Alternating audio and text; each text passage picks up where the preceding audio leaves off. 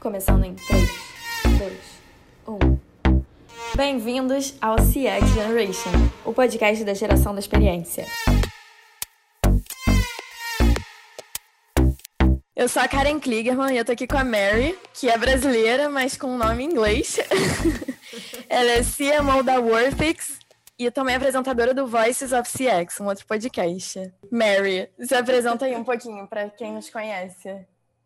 Tudo bem, Karen? Então, eu trabalho na Worthix. A Worthix é uma empresa é, americana, na verdade, e o, o founder, né, o fundador e o CEO é brasileiro. É, na verdade, assim, é, eu vou revelar, assim, fazer revelações bombásticas aqui. Eu sou casada com o CEO da Vortex, que é o Guilherme Cerqueira, e juntos uh, lideramos a Vortex aqui, baseado em Atlanta, nos Estados Unidos, que é onde eu estou hoje. É um dia lindo lá fora, mas está um, tá um super frio. é, e a Worthix é uma empresa de tecnologia baseado na experiência do cliente e em na verdade, é, um, é uma tecnologia para ouvir o cliente. A gente, há muito tempo, descobriu que a maneira que a maioria das empresas coletam feedback de seus clientes, o sistema está quebrado. É, é chato, é, o, o, nível de esforço que o, o cliente, o respondente, tem que fazer para conseguir responder é muito alto é, e, na verdade, traz poucos frutos para o próprio usuário. No máximo, a empresa consegue gerar feedback que é coletado e, e processado, mas, na verdade, as informações são tantas que até a empresa tem dificuldade de realmente encontrar o feedback que realmente está impactando a decisão de seus clientes de comprar ou não. Porque se você pensar, a parte mais importante da jornada do cliente é quando ele tem que decidir se a sua empresa, se a sua oferta, seu produto, seu serviço vale a pena ou não. E se ele decidir que vale a pena, ele vai comprar, independente do preço. Agora, se ele decidir que não vale a pena, não importa o quão barato for, não importa o qual, qual acessível for, se não vale a pena, o cliente não vai comprar. Então, a Worthix foca nesse momento da jornada do cliente, no momento da decisão, e a gente consegue analisar e apresentar para as empresas por que, que eles valem a pena para o cliente e se não valem, o que precisam fazer para passar a valer a pena. Então, eu sou CMO, ou Head de Marketing da Wortex aqui nos Estados Unidos, é, mas eu nasci no Brasil, meu pai é americano, minha mãe é brasileira, por isso meu nome é em inglês e o meu sotaque em português, então se eu cometer erro, ninguém tem o direito de me julgar. É... Mas é isso, estou muito feliz de estar contigo hoje, Karen. Nós já conversamos bastante. Eu sei que você é jovem, mas tem um, uma visão muito boa é, e muito futurista da experiência do cliente. Então, fico muito feliz de estar aqui conversando contigo hoje. Que bom, obrigada. Eu lembro que a nossa conversa foi uma das que me motivou a fazer esse podcast, então também obrigada a você por estar aqui hoje, me ajudando a fazer esse projeto ser real. E uh, queria te perguntar como é que você chegou nesse mercado? Não, na verdade foi totalmente sem querer. Na verdade, eu nunca planejei em trabalhar com isso. E é engraçado porque essa história se repete é, no mundo de customer experience, onde a maioria das pessoas não, tirando você, a maioria não forjou o seu caminho para ser desse meio e acabou chegando nele, é, talvez sem querer ou talvez por algum tipo de movimento de pivotar na carreira profissional. Eu, na verdade, é, quando o meu marido decidiu é, vir para os Estados Unidos para abrir a Worthex, eu tinha uma empresa no Brasil, eu era empresária no Brasil e, e, e vim para cá, deixei tudo para trás para acompanhá-lo. É, e chegando aqui, eu, eu, eu, vi que eu tinha uma chance inédita de me reinventar. Eu não precisava mais é, estar contida pelas decisões de carreira ou, ou pela experiência que eu tinha anteriormente. Eu poderia começar do zero. Então, eu comecei a trabalhar com marketing. Eu vi que marketing era muito interessante. Aqui tem, tinha tanto recurso disponível que, assim, eu, eu acho que uma das coisas mais legais do marketing é que ele é muito orgânico e ele cresce a cada dia. Então, é, é, é muito fácil você mergulhar de cabeça e já consegui alcançar é, as plataformas, a usabilidade, as estratégias, tudo de hoje em dia. Então, para mim, isso foi muito fascinante. Acho que o lado humano, empatético, empatético é, é, é de é, empático, empático, empático e, e, especialmente o aspecto psicológico por trás do marketing foi o que me motivou e me conquistou muito. Então eu comecei a liderar a, na Worthix é, como é, quase que provisório, na verdade é, a Wortex estava procurando alguém para gerenciar conteúdo e estava difícil encontrar, porque como a empresa está aqui nos Estados Unidos, mas tem um foco muito grande no Brasil, era importante que fosse alguém bilíngue e estava difícil conseguir alguém. Então, como eu é, falo inglês desde criança, estudei em escola americana, inglês, na verdade, é a minha língua nativa, foi muito fácil para mim é, começar a trabalhar com produção de conteúdo em inglês. Então eu fazia as duas coisas, tanto português quanto inglês. E nisso fui crescendo, crescendo, e, e com o passar do tempo, é, percebi que para chefiar ou liderar o marketing numa empresa de experiência do consumidor, eu precisaria ter um conhecimento amplo no assunto. Então, eu comecei a ler, eu comecei a pesquisar, eu comecei a me informar e passei a consumir todo o material que existia sobre o assunto, porque eu percebi que uma das melhores maneiras de criar uma reputação no mundo onde você é player novato era de pegar carona no sucesso dos outros. Então, parte da minha estratégia de marketing de uma startup que não tem dinheiro para investir em anúncios, etc. e tal, era de fazer é, um podcast e chamar para entrevista o, os, as, as, grandes mentes de customer experience, ou, ou, quem já tinha reputação, quem já tinha essa experiência.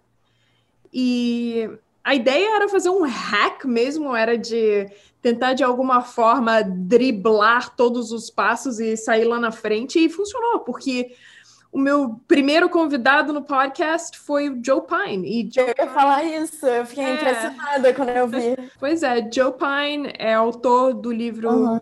A Experiência do Consumidor. Economia da Experiência. Experience Economy. The Experience é. Economy. E foi, na verdade, o pontapé inicial de toda essa vertical. Então, é, tê-lo como o primeiro convidado, na verdade, é, era para eu entrevistá-lo e eu falei: não eu, eu não, eu não tenho conhecimento suficiente, eu não consigo.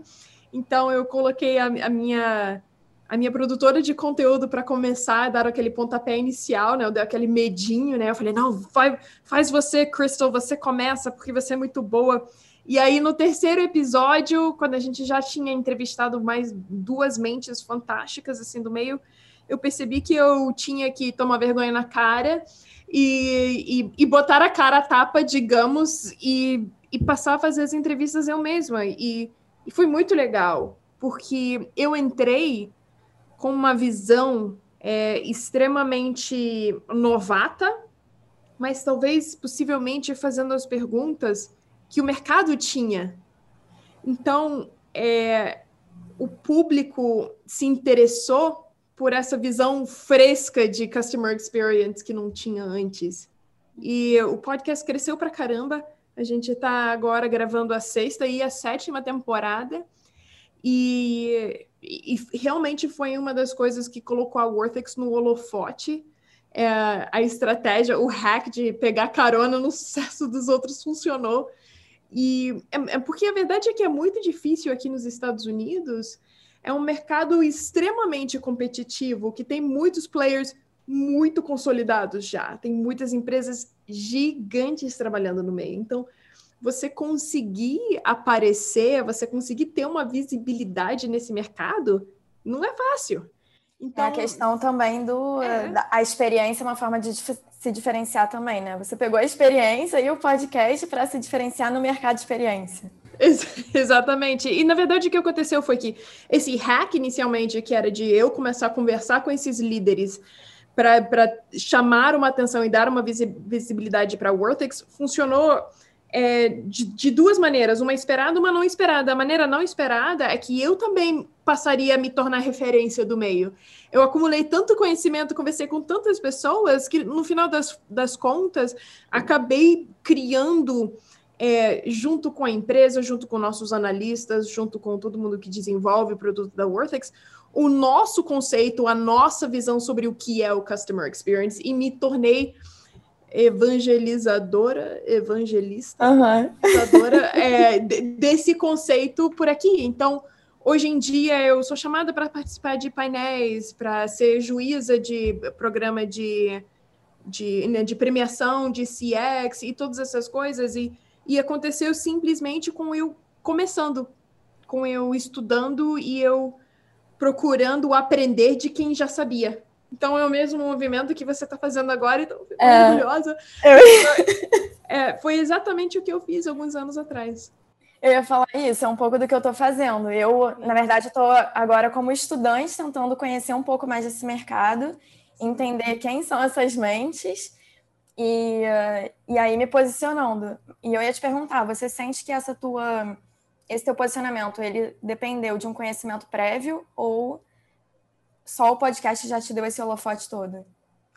Eu, eu acho que a grande coisa, assim, eu acho que o que me deu vantagem foi o fato de não ter medo de fazer perguntas ignorantes. Uhum. Foi não ter medo de me posicionar como alguém que não sabia. Uhum. É, e, e até hoje eu acho isso importante. Eu não me acho uma expert, eu, eu acho que eu tenho mais conhecimento do que muitas pessoas, mas eu sou nova nesse meio. Eu, se você ouve, se você conversa com as grandes mentes, os grandes, grandes pensadores, eu tenho a sorte de poder fazer parte desses círculos e conversar com essas pessoas e, e chamar essas pessoas de meus amigos hoje em dia. É, e a verdade é que às vezes a gente se sente intimidado de conversar com as pessoas por acharem que eles são nossa, eles são tão inteligentes, são tão avançados que eu não tenho chance. E isso é um conceito errado.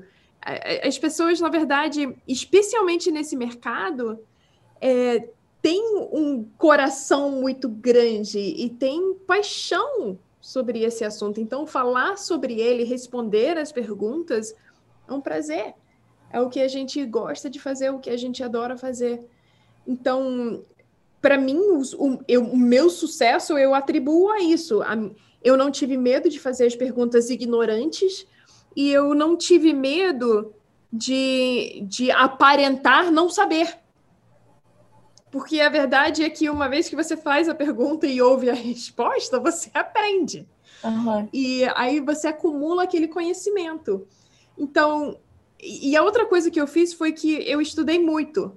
Eu, eu li muitos livros, eu ouvi muitos podcasts, eu assisti muito vídeo, eu, eu, eu procurei realmente fazer uma imersão nesse mercado e, e não só ouvir e refletir a opinião dos outros, mas formar a minha própria, é, digamos, um, um pensamento crítico sobre e chegar às minhas próprias conclusões. E depois ter a coragem de expor as suas ideias e expor esses conceitos para os outros, que, que é desafiador, porque mal ou bem você é, se coloca numa posição onde você pode ser julgado, é, mas ao mesmo tempo te, te, te dá a, a, posição das pessoas concordarem com você e, e, e, apreciarem e respeitarem o seu ponto de vista. Né? Então, é, dá medo, mas eu acho que a, a coragem de fazer isso, pelo menos para minha carreira e o que eu estou fazendo, valeu a pena. Uhum. Tudo que você está falando está me inspirando cada vez mais a realmente continuar esse projeto. Eu comecei uh, por uma das pessoas que, que me inspiraram a começar foi você ver seu podcast. Eu já estou na quinta temporada. Eu comecei. Quando foi a última vez que a gente conversou? Não tem nem um mês. E eu já ouvi a temporada até a quinta inteira, então me inspirou muito.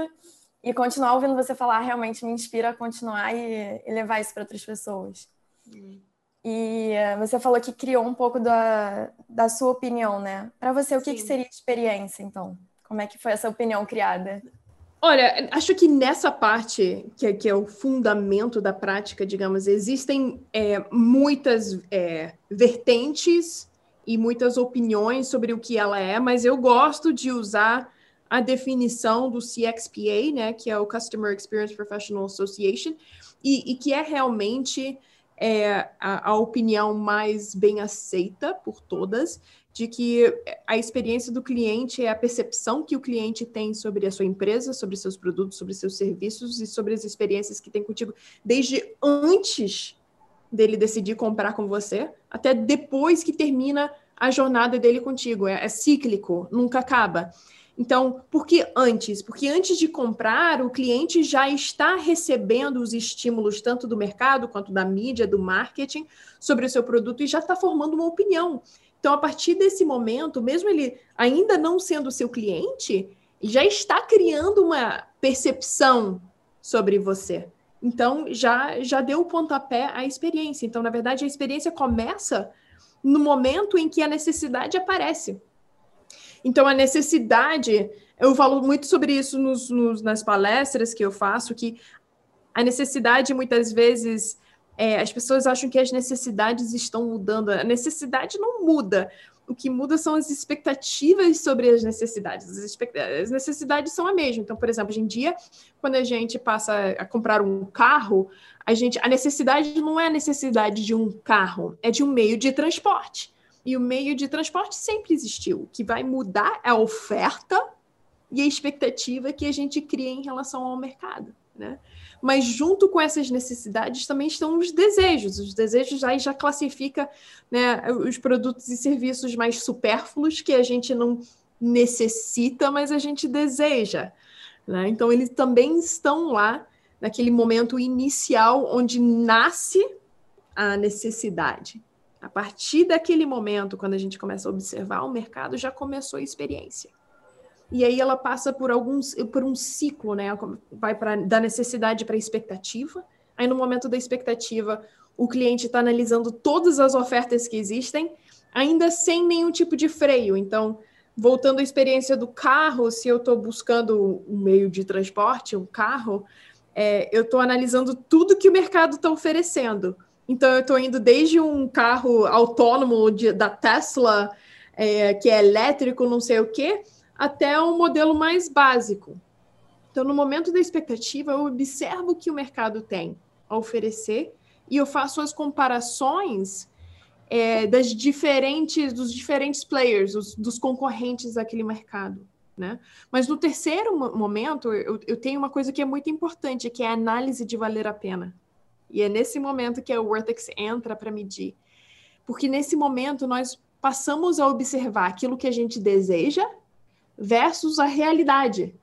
Então, é, por exemplo, será que eu consigo pagar as parcelas desse carro? Será que o seguro desse carro é caro demais para mim? Ele vai atender a minha demanda? Ele tem espaço suficiente para todos os meus filhos e uma ida é, mensal ao mercado? Ele, ele tem o, o, consumo dele de combustível abaixo o suficiente para que eu consiga encaixar é, no meu orçamento? todo, todos esses elementos eu passo a pesar na minha cabeça. E além desses fatores mais tangíveis, como preço, como qualidade, eu também tenho os, os intangíveis, como prova social. Se eu comprar esse carro, como é que eu vou ser julgado pelos meus amigos ou pela minha família? Será que eu vou conseguir tirar onda com essa marca de carro? Será que as pessoas vão desejar o meu carro ou vão me achar foda pra caralho porque eu tô dirigindo esse carro? Ou será que eles vão me julgar e me achar fracassado? É, tudo isso também entra na análise de valer a pena. Tem também a questão de identificação com a marca, que é o tal do branding que a gente sempre fala. Como é que eu, como cliente, me identifico com essa marca? Então, essa parte de branding ela é mais forte para algumas indústrias e menos forte para outras. É, cada, cada empresa, em cada indústria, em cada é, vertical, tem que fazer sua própria análise de quão importante branding é para aquele consumidor. Mas existem algum, assim, algumas, é, alguns exemplos, pelo menos eu tenho alguns exemplos do mercado daqui, que eu acho que o pessoal no Brasil também vai conseguir se identificar. É, aqui existe muita associação de marca com estilo de vida. Então, por exemplo, você tem algumas marcas de roupa esportiva, por exemplo, Nike. Quem, é, quem usa Nike é uma pessoa mais descolada, mais atlética, que, que tem uma versão mais é, abrangente do mundo como um todo, é uma pessoa ativa, é uma pessoa que, que rejeita certos rótulos, né? Então, a, Nike ela, ela tem o seu público-alvo. Então, alguém mais engomadinho, digamos, talvez não se identifique muito com a marca Nike e talvez prefira é, um Gucci ou alguma coisa assim, né?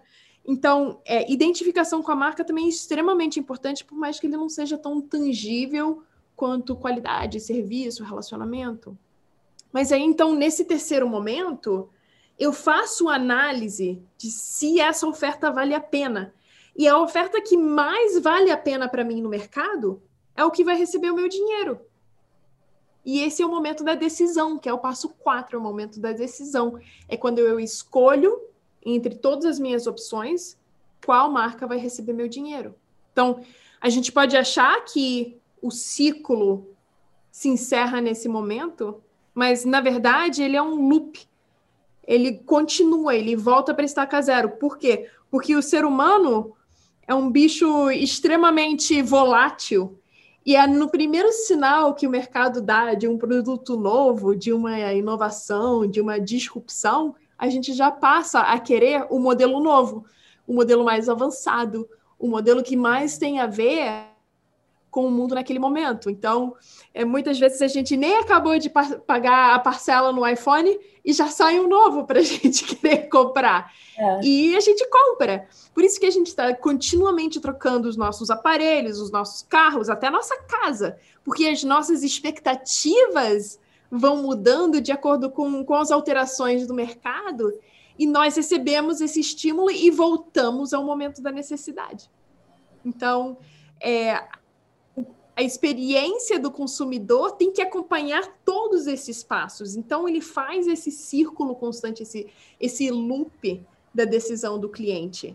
E, e, é muito importante as empresas entenderem que esse relacionamento nunca acaba. Mesmo se o cliente decide te trocar pela concorrência, o que diz que esse cliente não pode voltar em algum momento depois? E quando ele decidir voltar, você tem que estar pronto, você tem que estar lá para atender todas as expectativas e as necessidades novas que esse cliente tem. Então, realmente é uma constante. Resumindo a tua fala toda, para ver se está todo mundo prestando atenção. A experiência é a perspectiva do cliente, a percepção do cliente sobre a marca e essa percepção ela está em todos os momentos, desde antes da compra, no momento da compra e no pós-compra também. Então, Isso, a... é a percepção que ela tem sobre tudo que acontece com aquela empresa, não é só com a experiência, é com é, o relacionamento, é com o branding, é com a mensagem que está sendo transmitida pela mídia, é, é, com todos os aspectos que começam antes da compra e passa além do momento da compra. Então é um, aquele ciclo constante, uma vez que a necessidade do cliente passa a existir. E é algo bem complexo, né? Como é que a gente coloca isso na prática? Bom, na prática você tem ótimos profissionais aí que fazem o trabalho é, de realmente. E é uma coisa nova, se você pensar, é, essa, essa coisa de prestar atenção no cliente, na experiência que ele está tendo, é algo extremamente novo. E, e começou porque é, tudo no mundo meio que comoditizou de certa forma. Então, eu lembro que quando eu era criança no Brasil, a gente só tinha uma operadora de telefone celular, que na minha época era telefônica. Uhum. E telefônica tinha concessão. Mas aí o mercado brasileiro abriu, olha que legal, e passaram a ter concorrentes no mercado. No momento que passou a ter concorrente, o cliente passou a ter escolha. E isso é um poder impressionante. É o poder, é o empoderamento do cliente de escolher. Então, a verdade é que não tem uma mudança muito grande se você mudar da Telefônica, que hoje em dia se chama Vivo, né? Se você mudar da Vivo para Claro ou para TIM, eu estou É, esquecendo alguma isso. coisa, porque eu Oi. não moro mais no. E a Oi. Oi. Ex- existe alguma diferença? Não, não existe muita, tá? Tudo bem, pode ter alguma coisa precisa, tipo, ah, aqui no meu bairro não pega muito bem esse sinal. Ok. Mas em geral, todas elas têm a mesma oferta. É, Existe não, não tem nenhuma muito melhor que a outra. Não, é tudo meio que igual, é padronizado, é, comoditizado. Então, como inovar? Como é que, como é que eu, eu me torno? Como é, como é que eu explico ou mostro para o cliente que eu valho mais a pena do que o meu concorrente? Inovando na experiência. É a única, única coisa que, que sobra para se fazer. Se você comprar de mim, a sua experiência vai ser melhor do que se você comprar com aquele outro, daquela outra empresa ali. Então, focar na experiência passou a ser valor, passou a valorizar aquela marca. E hoje em dia é uma parte extremamente importante daquilo que compõe até o patrimônio de uma empresa, o quanto ela vale, o, o, o quanto o mercado enxerga valor naquela marca, porque se você oferecer uma experiência boa para o seu cliente, o que você está conquistando é um ativo. Você está dizendo, você está mostrando para a empresa que você é sólido, que seus clientes vão ficar com você, que os seus clientes são fiéis e que a única coisa que você vai fazer é agregar cliente, você não vai perder. Então, isso quer dizer que você é robusto, que você é uma empresa de confiança e que é uma empresa que vale a pena apostar no sucesso dela.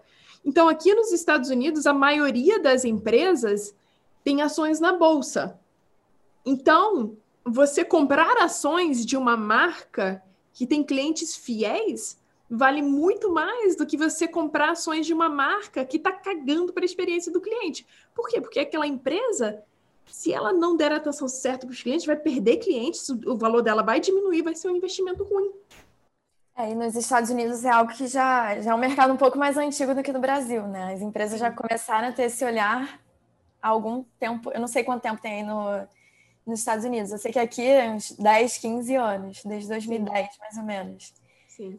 Mas aí as empresas já olham muito mais tempo para isso. Então, isso da Bolsa de Valores é realmente interessante. Por que, Sim, que eu vou então, investir numa empresa que não, não cuida dos clientes?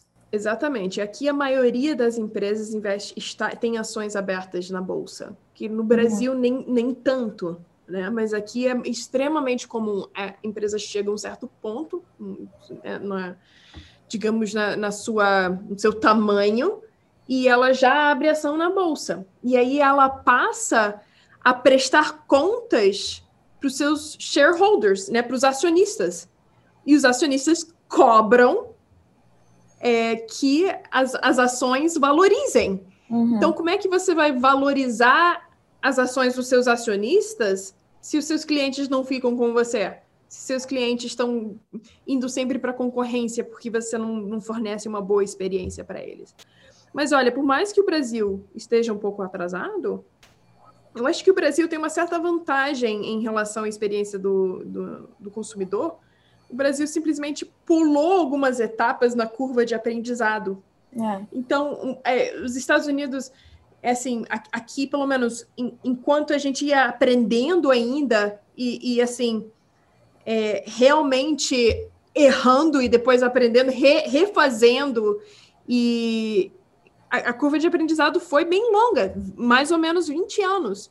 O Brasil, quando começou a inovar na experiência, já conseguiu ir lá na frente. Então, muita coisa que está sendo é, colocado em prática no Brasil hoje em dia é, é extremamente moderno e está acompanhando muito bem o mercado daqui. Então, hoje em dia, temos um mundo extremamente globalizado, a, a internet, o acesso às informações diminuíram esse gap que tem entre os mercados. E, e o Brasil está muito bem, não está ruim, não, cara. O Brasil está muito bem, na verdade, em relação à experiência do, do cliente.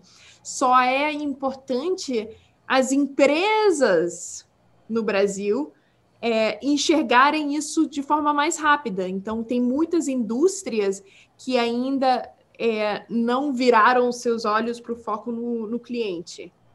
É, mas, em geral, o mercado está muito atento e está progredindo muito bem. Tem, existem profissionais incríveis no mercado brasileiro de experiência do consumidor. Na verdade, quando a gente olha para o mundo, depois dos Estados Unidos, a gente tem Inglaterra, é, Austrália, é, Emirados Árabes e Brasil, que Quarta. são os, os, os, quatro maiores, na verdade, é, flutuam mais ou menos, não é necessariamente nessa ordem exata, mas uhum. são os, uhum. os maiores mercados e onde existe o maior número de profissionais certificados em experiência do cliente. Então, depois dos Estados Unidos, são esses quatro mercados. Então, o Brasil, na verdade, está bem na frente, não está atrás, não. Tem, tem que sentir orgulho. Não acho que está atrás, não. Acho que é um mercado novo e que é uma oportunidade enorme da gente já uhum. pegar o MVP dos Estados Unidos e aplicar aqui, né? Pegar o aprendizado de vocês e já ir aplicando. Exatamente.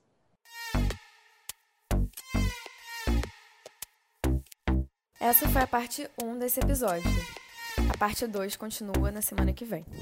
Mas espera aí, antes de você ir embora, eu vou pedir para você seguir esse podcast para não perder nenhum episódio. E eu quero saber o que, que você achou. Se tiver qualquer sugestão, feedback ou recomendação, também é só entrar no link e falar comigo por qualquer canal que você queira. Depois me conta. Até o próximo episódio. Tchau, tchau.